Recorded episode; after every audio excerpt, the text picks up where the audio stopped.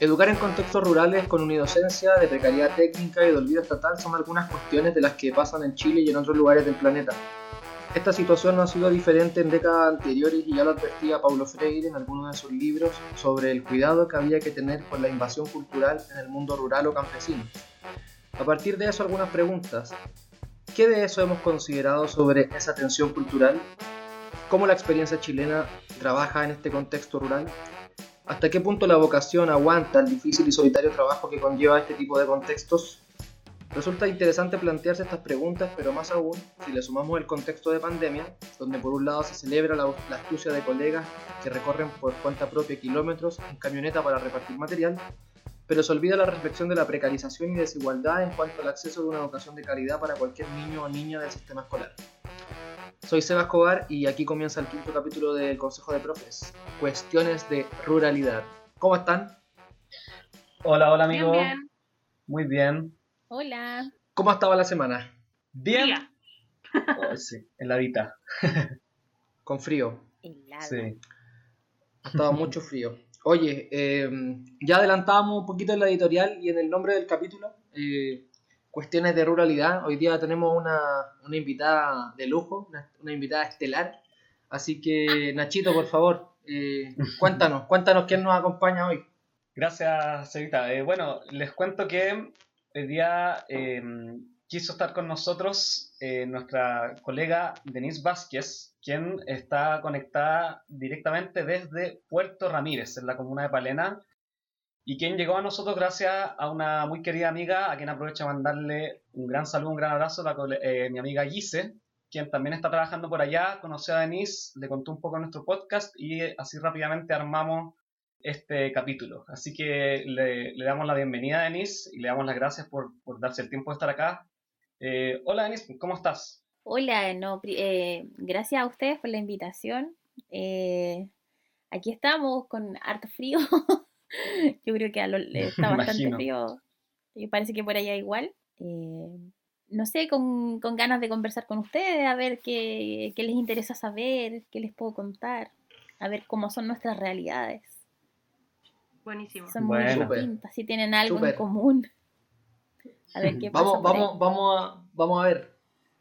Eh, lo primero, o sea, lo primero que nos gustaría es un poco que, nos contís eh, de, tu experiencia, ¿cierto? De cómo llegaste ahí al lugar donde estás haciendo clases, cuáles son las características un poco de, tu tarea docente ahí donde estás. Eh, y ya ahí cuando vayamos avanzando te vamos a ir interrogando todo lo, todo lo que nos alcance el tiempo porque tenemos muchas ganas de, saber de, tu experiencia como profe ahí. Así que te escuchamos.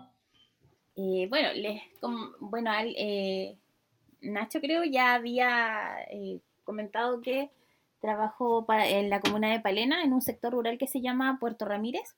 Eh, bueno, esto pertenece a, la región de los lagos, es importante decirlo igual porque no todos se ubican. Em, en la región de los lagos estamos en un sector que eh, tenemos el límite muy cercano con Argentina bueno, yo eh, partí trabajando, ¿cierto? En, la zona, aquí en la comuna, primero en, la ciudad, ¿cierto? en la ciudad de Palena, no, en la escuela de Palena, que es la escuela, no hay otra, ¿ya? Eh, creo que tiene aproximadamente 250 alumnos. Eh, y después, ¿cierto? A medida que pasó el tiempo, obviamente comencé como la mayoría, ¿cierto? De nosotros con un reemplazo un reemplazo de eh, el embarazo de otra colega, ¿cierto? Eh, creo, imagino yo que le gustó mi trabajo, así que me, me, pidieron que se me podía quedar. Y llegamos acá, ¿cierto? Con mi familia a, Puerto Ramírez. Ya obviamente ahí me cambié, ¿cierto? De, de escuela eh, a otra realidad que tampoco es muy distinta a la de Palena si bien es en, el, en, un sector rural, en el campo, ¿cierto? Palena tampoco es una, un lugar que vamos a decir que es una, ciudad, una urbe enorme, no, estamos hablando de un pueblito que tiene 2.000 habitantes aproximadamente. Así ah, que el cambio no fue, no fue tan brutal para nada. Lo más brutal fue como el tema de la, de la conectividad, ¿cierto? Cuando llegué acá no, no, hay, no hay internet, no hay señal de radio, no hay telefonía móvil, entonces por ahí yo creo que pasó más que nada eh, los problemas, la mm. dificultad. Me imagino. ¿Y, cuántos estudiantes tienes? Yo tengo seis estudiantes, puras niñas. ¿Y del mismo curso, de distintos cursos? Tengo eh, de primero a sexto básico. Em, la escuela imparte de primero a sexto básico, pero eh, actualmente tengo primero, tercero, cuarto, quinto y sexto. Todo en una misma sala, ¿cierto? Todos en una, sí, todas las niñas estamos, eh, están en una misma sala y mm, ahí tratando de, de, equilibrar, ¿cierto? Los tiempos pedagógicos que claro, si bien para algunos puede ser de repente hacerse eterna la hora y media de clase, ¿cierto? para mí es muy compleja porque tengo que pasar por esos cinco cursos y tratar de, llevar, ¿cierto? Una estructura con inicio, desarrollo y cierre, ¿cierto? Como lo sugieren los grandes expertos, es bastante complejo. Es bastante complejo. Más, eh, más cuando, sí, y sobre todo cuando tienes alumnos en primero básico que ameritan de toda tu atención porque está en un proceso eh, en, su educación inicial, en donde mm, probablemente ese niño no haya ido ni a kinder ni a prekinder, porque en los sectores, rural, en los sectores rurales no hay educación preescolar. Claro.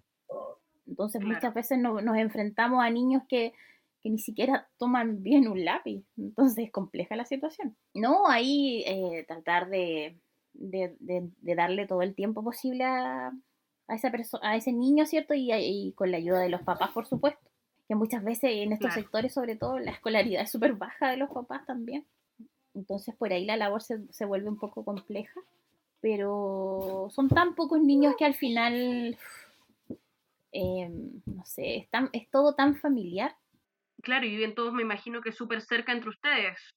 Eh, sí, o sea, no, no cerca, cerca tampoco. Eh, vivimos eh, dos kilómetros, tres kilómetros, la, niña que ah, vive más lejos vive como a, a ocho, pero mm, todos tienen la facilidad de, llegar en vehículo hacia la escuela o en mi caso también cuento con mi vehículo. Súper. Oye, Denise, eh, una, una, de las cosas que, me gustaría preguntarte, eh, yo he tenido la suerte de conocer algunos contextos rurales también en cerca de, de, lugares como Villarrica una de las cosas que me llama mucho la atención de la unidocencia eh, es este rol, este rol múltiple que tienen ustedes como encargados de la escuela, eh, como entre abrir, cerrar la escuela, llenar papeles, hacerse cargo de, las tareas del UTP, de los directores. Eh, ¿cómo, ¿cómo, ha sido lidiar con, o si le podéis contar también un poco a la gente que nos escucha, cómo es lidiar con todas esas, esas tareas, esos roles que, que no solamente al final eh, tienen que ver con, con, la enseñanza, que es lo que uno está medio acostumbrado como profe, sino que también con una gran cantidad de pega administrativa, burocrática, y que me imagino que también te quita N tiempo. Sí, eh, creo que una de las cosas más complejas de haber tomado, ¿cierto?, esta, este trabajo aquí en la escuela rural, aparte de acomodarme, ¿cierto?, a la, a la modalidad multigrado, fue el tema administrativo que si bien uno tiene una formación em, en, la, universidad, ¿cierto? No sé, por lo menos a mí nunca nadie me enseñó a hacer un proyecto de mejoramiento, eh, planes de A, B, C, D, E, F, porque hay muchos planes que si bien mi escuela tiene seis alumnos, aplica como para si tuviera una, un alumnado de 500, de 600, de 1000, porque los, todos los documentos tienen que estar de igual manera ya sea aunque tengas un alumno, igual tienes que, igual tienes que elaborarlo. Entonces, eh, por ahí igual te quita mucho tiempo, se me hizo bastante difícil con el tema de no tener, no contar con internet, con cosas tan básicas de repente como tenía que subir mi asistencia de, de forma mensual y no tenía internet. Tenía que ir a la casa de algún vecino, tenía que ir al pueblo y así. Entonces, es esa parte es compleja. ¿cierto? Pero lo que, lo que genera, lo recompensa otra parte que es dentro del aula, eh, la relación que uno tiene con las alumnas, con la familia, es muy cercana, es muy agradable, entonces, como todo, tiene cosas positivas y cosas negativas. Bueno, qué difícil igual, además que, no sé, a veces nosotros acá en, acá en la ciudad igual a veces nos quejamos de, de, de las pegas administrativas con las que tenemos que cumplir como profesores pero, pero, pero por último tenemos un equipo, tenemos como herramientas tecnológicas para hacerlo y, y, por lo que tú nos cuentas, allá la cosa se complica mucho más, pues tienes que arreglártelas por tu cuenta al final. Yo igual te quería preguntar, eh, que en realidad se relaciona con lo que estábamos, lo que hablamos en el capítulo anterior con los chiquillos, que hablamos como del, del tema de las TICs o de las tecnologías eh, de la información y de la comunicación en, en el ámbito como educativo porque ahora con, con, todo este contexto, ¿cierto?, de cuarentena, de clase a distancia, como que se ha puesto muy de moda hablar del uso de la tecnología en, en, educación, de lo importante que es que tanto los profesores como los estudiantes manejen estas nuevas tecnologías que son esenciales para, para la vida en el siglo XXI y es como casi una especie como de obligación en el fondo que todos, tanto estudiantes como profesores, tenemos que ser expertos en distintas plataformas y herramientas como tecnológicas o digitales pero nosotros igual poníamos como el reparo en el capítulo pasado de que era importante a veces contextualizar eso, porque claro, nosotros tres trabajamos en Santiago y, quizás se puede entender que en Santiago, una ciudad grande, ¿cierto?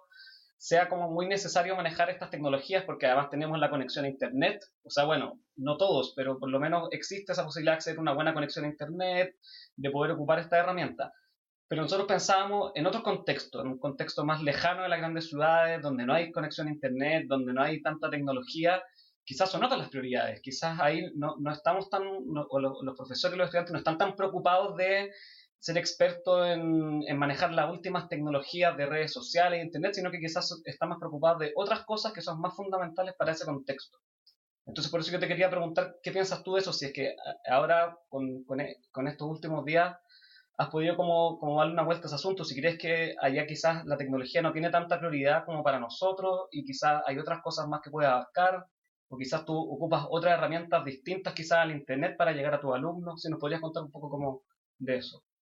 Eh, sí, mm, me hace eh, bastante como, como, a ver, me, se me hace muy cercano lo que me dices, el tema de, de, de, las, si es tan prioritario, ¿cierto? Si es tan primordial aquí el tema de las TICs, sí. obviamente, ¿cierto? Comprendiendo en el mundo globalizado y que estamos, ¿cierto? Por supuesto, es importante, pero en este contexto, eh, mira, aquí nosotros estamos trabajando con las niñas, hay algunas niñas que, que ellas tienen internet, ¿cierto? Estamos hablando de un internet satelital que cuesta aproximadamente 50 mil pesos. Ya, entonces estamos, es una opción que no es para todas. Ya. Entonces, ante esa situación, sí, son seis. Pero para darle la oportunidad a todas, ¿cierto? Y de igual manera, para no que ninguna se sienta como desplazada, porque claro, podríamos a lo mejor con esas dos alumnas hacer clases virtuales, qué sé yo, dar, eh, entregar link de algunos videos, algunas aplicaciones. Uy, maravilloso, pero claro. ¿qué pasa con las otras? Entonces la idea es que sea, sea algo más o menos parecido para todas. Así que en conversación igual con los papás, ¿cierto? Eh, decidimos imprimir el material.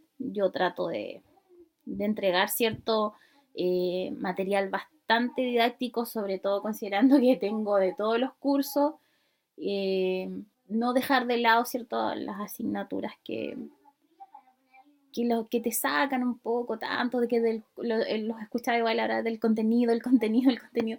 No, oye, pinta, dibuja, escribe. Si al final, igual lo escuchaba el otro día en programas anteriores, eh, o sea, seamos críticos. ¿Realmente están aprendiendo? ¿O los estamos llenando de guía y están escribiendo?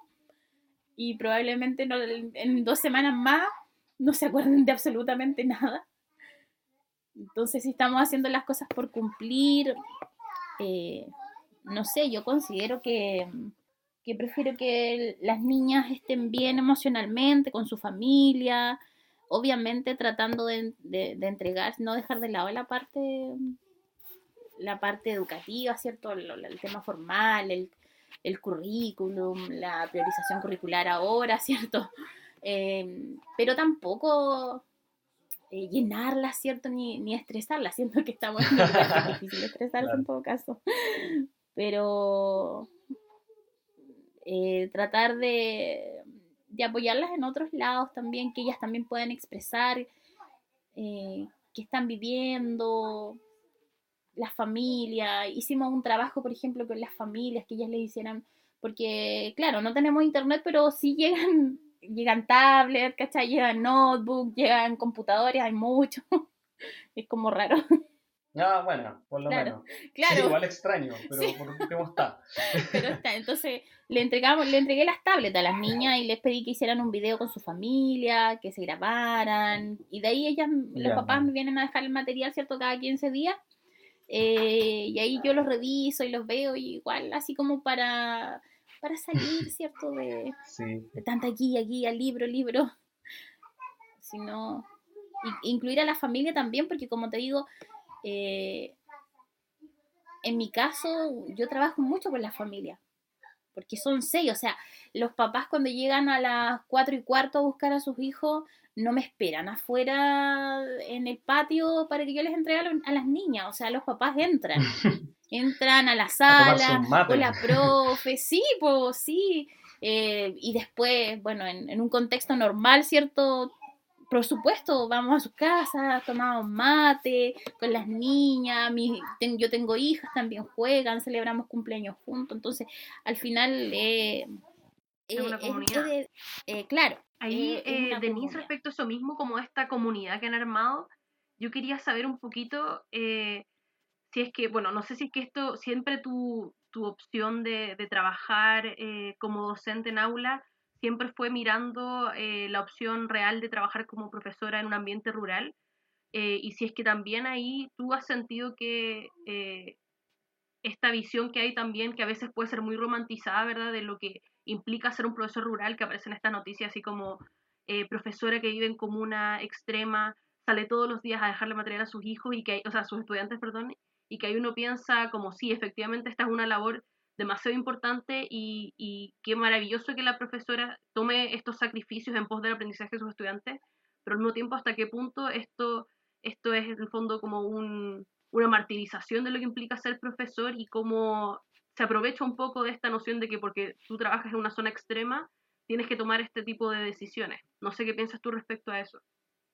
Claro, como tú dices, eh, mm, muchas veces, ¿cierto? Uno hace cosas eh, o resuelve situaciones que están fuera de lo que debiera ser tu trabajo, ¿ya? Y que claro, se, como se, se le da un toque romántico, mm, eh, pero, pucha, eh, hay, em, hay momentos de, de analizar est- estas situaciones porque no, no las podemos normalizar.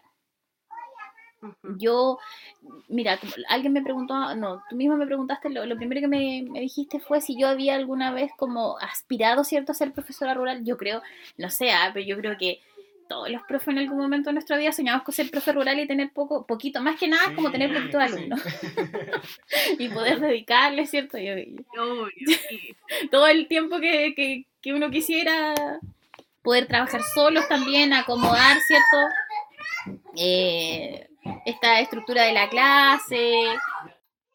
Eh, entonces, eh, yo creo que sí, en algún momento, cuando estaba, mientras estaba estudiando, sí, se me, se me cruzó por la cabeza, pero nu- nunca pensé que, que, lo que iba a poder hacerlo realidad, por decirlo así, sí. Claro.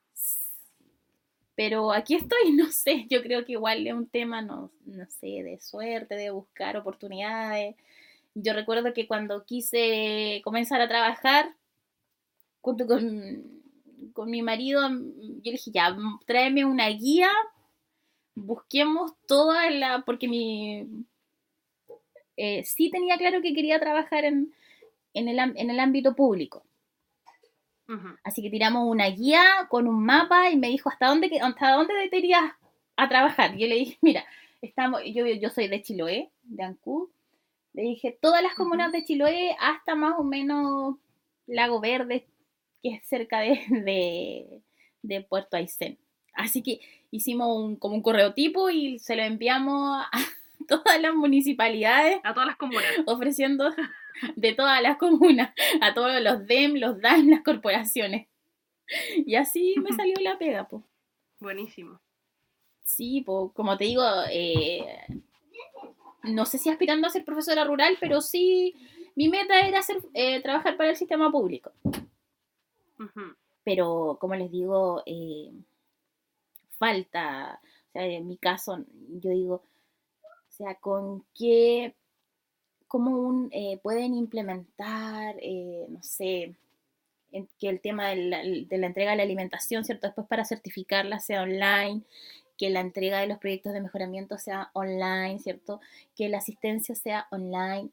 Oye, ¿y hay cuántas escuelas que no tienen eh, internet? Entonces, ¿cómo trabajan esas personas? En mi caso, al final, opté por, por, por hacer, buscar un técnico que uh, hizo millones de malabares para que llegue aquí el internet y con un costo bastante alto. Y eso no lo tendrías por qué hacer tú, pues debería ser algo que le corresponde a, la municipalidad o al Estado. Y claro, y por su parte la municipalidad, no, mira, yo no... Eh, igual la municipalidad trata de hacer, pero son municipalidades súper chicas que no, no, no cuentan con muchos recursos, la verdad. Sí, pues no, además difícil. Y considerando que, esta, que estas políticas vienen a nivel nacional, que nos toman, eh, eso es lo que de repente me, da mucha lata. Em, todos los contextos son iguales, o sea, para las políticas nacionales todos los contextos son iguales. O sea, sin ir más lejos, mi comuna y mis comunas vecinas están libres de COVID-19. O sea que perfectamente cierto, si lo hicieron, nosotros podríamos venir a clase. Hay barreras sanitarias, eh, los niños, ¿por qué no, no hay ni aquí ni en las comunas? Eh, oye, Denis, justo, justamente a partir de lo último que estabas conversando, ya como ya más en contexto COVID, a mí me gustaría eh, saber un poco cómo ha sido la experiencia del trabajo con COVID ahí donde estás tú. Eh, entiendo que quizás no, no, ha habido mucho alboroto con contagios, pero me gustaría saber si ha habido alguna preocupación del Estado, de la municipalidad, em, qué tipos de precauciones están tomando, en el caso de que tengan que hacer cuarentena, eh, cómo está pensado el trabajo con los estudiantes, porque ya tú nos estás contando un poco que hay dificultades de conexión, o, me imagino que quizás no todos los estudiantes tienen computador o internet en la casa. Entonces, ¿cómo, ¿cómo has visto tú esa posibilidad del trabajo a distancia en el contexto en el que estás tú? Eh, claro, como yo les comentaba, eh, para poder, ¿cierto?, eh, llegar a todas las alumnas y de la misma manera el material que, que estoy entregando para seguir este, esta continuidad de, aprendizaje, ¿cierto?, en casa. Eh, fue impreso, ¿cierto? Los papás vienen cada 15 días, ellos vienen a la escuela a buscar eh, el material para las niñas, yo les doy las indicaciones, obviamente vienen con sus mascarillas y todo el cuento. Eh, pero después nuevamente, ¿cierto? Vienen los 15 días, me traen lo que hicieron y llevan algo nuevo. Eso por lo menos por parte de la escuela. Claro, como tú mencionas por ahí, ¿cierto? en estos momentos la comuna, ¿cierto? Y, la provincia en general de Palena eh, no presenta ningún caso. Ya, eh, entonces yo creo que en el caso de que esto pasara, que sería de verdad muy complejo para, para los habitantes acá del lugar, porque si ya si el tema de la educación es compleja, eh, el tema de salud, ustedes no lo quieren saber. Aquí contamos con hospitales muy básicos. me imagino. Eh, uno de los principales apoyos en tema de salud eh, son los hospitales de Argentina, un sector que se llama Esquel pero en estos momentos las fronteras están cerradas, así que... Claro, es complicado. Salir a, salir a Puerto Montt, entonces es complicado. Entonces, poniéndose en un caso de, de aquello, ¿cierto? Yo creo que, uy, se vuelve muy compleja la labor. Ahí sí ya ocupar de lleno, ¿cierto? El tema de, de correos electrónicos con los papás, el, WhatsApp, de haber plataformas virtuales, pero ahí me quedan volando algunas niñas, entonces igual, es, igual se vuelve complejo, porque no, porque no, no hay, ahí no tengo cómo, o sea, es solo material impreso si yo quiero que esas niñas, ¿cierto?, eh, continúen trabajando, porque no hay de otra manera. Y bajo, y bajo me imagino que tu responsabilidad de salir a distribuir las guías, preocuparte de que las chiquillas las hagan después de revisarlas y empezar como un ciclo más a distancia, pero también, digamos, movilizándote tú por los distintos lugares para poder llegar a las estudiantes. Claro, exactamente. Y ahí el trabajo se vuelve, eh, idealmente no, que sea la, una persona la que se mueva, no... Eh, seis en este caso que vuelvan, vayan a la escuela y se muevan, sino que yo en ese caso preferiría yo, ¿cierto?, salir por las casas de las alumnas que, que lo necesiten, que necesiten el material. Súper. Oye, qué, qué buena conversa. En, supuesto. Muy entrete la conversa. Vamos, vamos con, con, la pausa musical. No sé si Denis nos quiere presentar el, la canción que eligió para hoy. Muy, muy ad hoc, yo siento. Muy ad hoc la canción para, para esta pausa. Para darle un, eh, toque nacional, ¿cierto? y sureño. bueno, la canción escogida, ¿cierto? Es de Anita Tijoux, Somos Sur. Somos Sur del año 2014. Eh, yo creo que la letra tiene mucho que ver con lo que estamos conversando todo este rato, así que póngale play, eh, editor técnico DJ Nachito. Tú nos dices que debemos sentarnos, pero las ideas solo pueden levantarnos, caminar, recorrer, no rendirse ni retroceder, ver, aprender como esponja absorbe. Nadie sobre todos, faltan todos, suman todos para todos, todo para nosotros. Soñamos en grande que se caiga el imperio, no queda más remedio. Esto no es utopía, es alegre rebeldía del baile de los que sobran de la danza de mi mía. Levantarnos para llevar África ni América Latina se suba. Un barro con casco con lápiz a patear el fiasco. Provocar un social terremoto en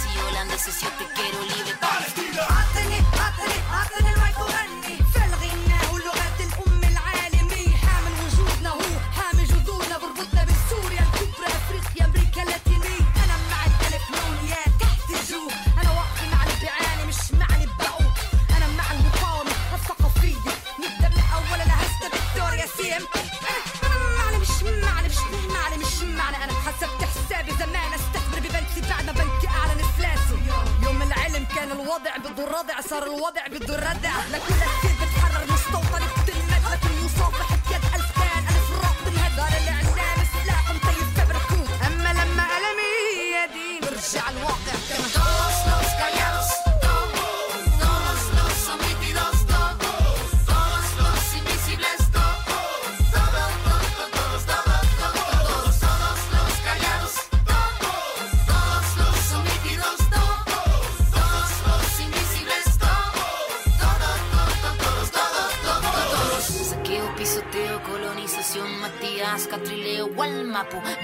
escuchar. suelo al cielo, vamos.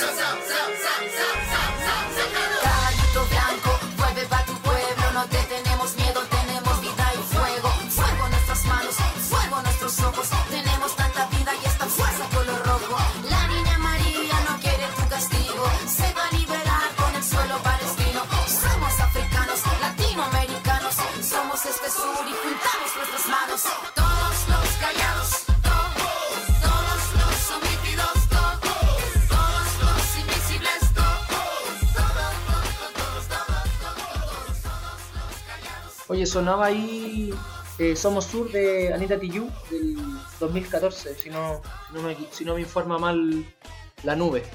Eh, vamos con nuestra sección, super sección especial, eh, las recomendaciones pedagógicas en cuarentena. Así que partimos con nuestra invitada, para, escuchar a ver qué, qué tiene para recomendarnos aquí a nosotros y a los, a los radioescuchas. Eh, les recomiendo, ¿cierto? A los radioescuchas, no, eh, un documental que, bueno, primero vi yo con mi familia y después lo proyecté en la escuela con las niñas, que tuvo muy buena cabida, bastante bonitas reflexiones. Eh, se llama Camino a la escuela, no sé si alguien lo ha visto, No, No, No. me suena, pero no. ¿no? La verdad, no sé de qué direct, no sé de qué director es. Acá di- aquí está buscando un poco de información, pero el- como, te- como les decía, eh, su nombre es Camino a la Escuela y trata más o menos de lo mismo, de cuenta la realidad de eh, no sé si cuatro o cinco niños, pero en el mundo, eh, de cómo van, cómo es su camino a la escuela. ¿vale? Algunos Ah, todos los días, un niño en. África, otra niña en... Ay, no me puedo acordar nombre, pero tengo súper mala memoria, pero son otro niño en Argentina, unos recorren a caballo, y cómo llegan a la escuela y cómo funciona el sistema en la escuela. Es muy bonito, porque no solo aquí en Chile hay distintas realidades, en el mundo también, po. Así Claro, que se los recomiendo. Sí, para que igual eh, valoremos igual un poco lo que tenemos y al final hay cosas buenas también. mm, es verdad. Exacto. Sí. Eso, hay que, hay que darle un poquito de optimismo dentro de todas las dificultades a la. Exactamente. Así es. Igual hay cosas ¿Quién le buenas. sigue? Eh, voy yo. Yo eh, quiero recomendar a una eh, autora. Yo, bueno, me, le- me acabo de terminar un libro de ella. Ella es una autora trans. Eh, y como estamos en el mes del orgullo, me estaba buscando libros de, la comunidad LGBT y me leí este libro de ella que ella se llama Meredith Russo. Y ha escrito dos libros sobre personajes eh, que transicionan desde masculino a femenino. El primero que me leí, que me lo leí el año pasado, se llama Birthday. eh, y este que me leí este año se llama eh, Si yo fuera tu chica. Y ambos me gustaron mucho. Es literatura juvenil, que a mí me gusta caleta, y ambos los encontré súper potentes, especialmente porque son escritos por una persona que efectivamente eh, conoce la experiencia de transicionar. Así que me gustaron mucho, mucho y los recomiendo mucho ambos. Bueno, Super. Nachito. Eh, yo quiero recomendar un libro de una escritora chilena. eh, es el libro Sprinters de Lola Larra, que es la misma escritora de una novela gráfica muy bonita que también aprovecho de recomendar que se llama Al sur de la Alameda. Sí, Y el libro, eh, bueno, cuenta la historia de una periodista chilena que eh, es contratada para escribir el guion de una película sobre Colonia Dignidad, la famosa colonia Dignidad acá de Chile. Y, y- y, entonces para eso ella tiene que acercarse, ¿cierto? A Colonia Dignidad, tiene que conversar con los habitantes de esta colonia, hablar un poco como del pasado oscuro también de este lugar. Y al final la película se termina cancelando, no, nada sale muy bien, pero ella termina como muy intrigada, sobre todo con una historia en particular de un niño que murió en los años 80, cuando todavía estaba Paul Schaeffer ah, ahí como al comando de este espacio tan oscuro y siniestro, y queda muy intrigada con este tema y se pone a investigar. Y al final, de a poquito nos va contando cómo sale esta investigación y conocemos como bien de cerca eh, todo lo que pasaba en esos años en ese lugar. Y es muy buena la novela, se entremezcla muy bien la ficción con la realidad, lo autobiográfico también, con la investigación, con las investigaciones judiciales. Y fue una gran experiencia para mí leerlo, además que eh, me tocó leerlo con un grupo de estudiantes en el contexto de unos diálogos que hace el Ministerio de Cultura, Diálogo en Movimiento se llama creo. Entonces lo leímos en el liceo donde yo trabajaba el año pasado y cuando terminamos de leerlo tuvimos una conversación con la escritora, que nos fue a ver allá al liceo y fue Oh, una bacán. experiencia maravillosa, fue muy bacán y le recomiendo mucho el libro, muy bueno. Súper. Eh, yo quiero recomendar una serie también, una serie argentina que se llama Monzón. Eh, habla sobre la historia de, bueno, del famoso boxeador argentino que fue campeón del mundo.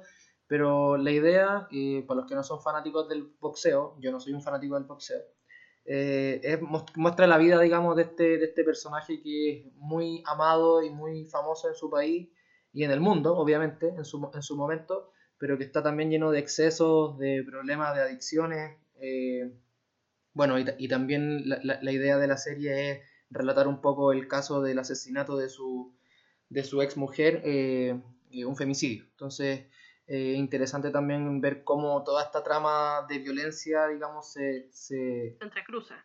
Se entrecruza efectivamente y, toma vida en un personaje tan, tan icónico para, para todo un país, que es Carlos Monzón. Así que la recomiendo harto, es una serie bien, bien interesante de ver y, bien rapidita, igual está en Netflix. Buena. Buenísimo. Oye, buenísimo capítulo. Eh, lo primero, antes de despedirnos, muchísimas, muchísimas gracias a Denis por acompañarnos desde, desde la distancia en esta, en esta llamada eh, en contexto de encierro. Eh, sabemos que, que para ti es súper complejo, bueno, porque estáis lejos, pero también por los problemas de conexión, porque tenéis tu guagua, de todo, así que muchas gracias por regalarnos tu tiempo para poder conversar sobre, sobre cuestiones que, que ojalá mucha gente le, le, le encuentran interesante, porque nosotros de verdad que creemos que primero es una pega hermosa la que tú estás haciendo allá y y segundo también no exenta de muchas dificultades y de muchas cuestiones que, que, tienen que ver con lo que hemos estado hablando en todos estos capítulos, desigualdad, olvido, eh, qué sé yo, o sea, muchas cosas que también nosotros vivimos en ciudad, pero que me imagino que a ti te tocan también vivirlas más, más en soledad. Exactamente. Eh, igual, darle las gracias a ustedes por, eh, por el interés, ¿cierto? Por querer escuchar igual mi experiencia encuentro muy entretenido lo que están haciendo. Ojalá puedan invitar a más profes y yo creo que hay varias realidades, varias realidades y no solo em, en contexto cierto como eh, del tema rural, eh, del tema de los colegios públicos, yo creo que también sería interesante de repente ver cómo están trabajando los colegios estos particulares que son como de alta categoría cómo lo viven ellos, mm. qué pasa. eso, eso es como una, una es una, una experiencia que me llama la atención a ver cómo, cómo lo están resolviendo ellos. que de repente son como bien... Lo tenemos, lo tenemos en calendario, ¿ah? Se viene. Se viene sí, con, con, un colega de colega de colegio de elite. Así que vamos, vamos, a, estar, vamos, a, estar, vamos, a, estar, vamos a estar conversando de eso también. Me parece que es un, es un temazo también. Sí, sí. Super. Muchas gracias, Denise, por venir y contarnos tu. Cuídense mucho, todos, todas. Cuídense mucho. Un abrazo Gracias, Denise. sí, ahorita salió también. Suerte con la nieve. Las patitas. chao, chao. chao.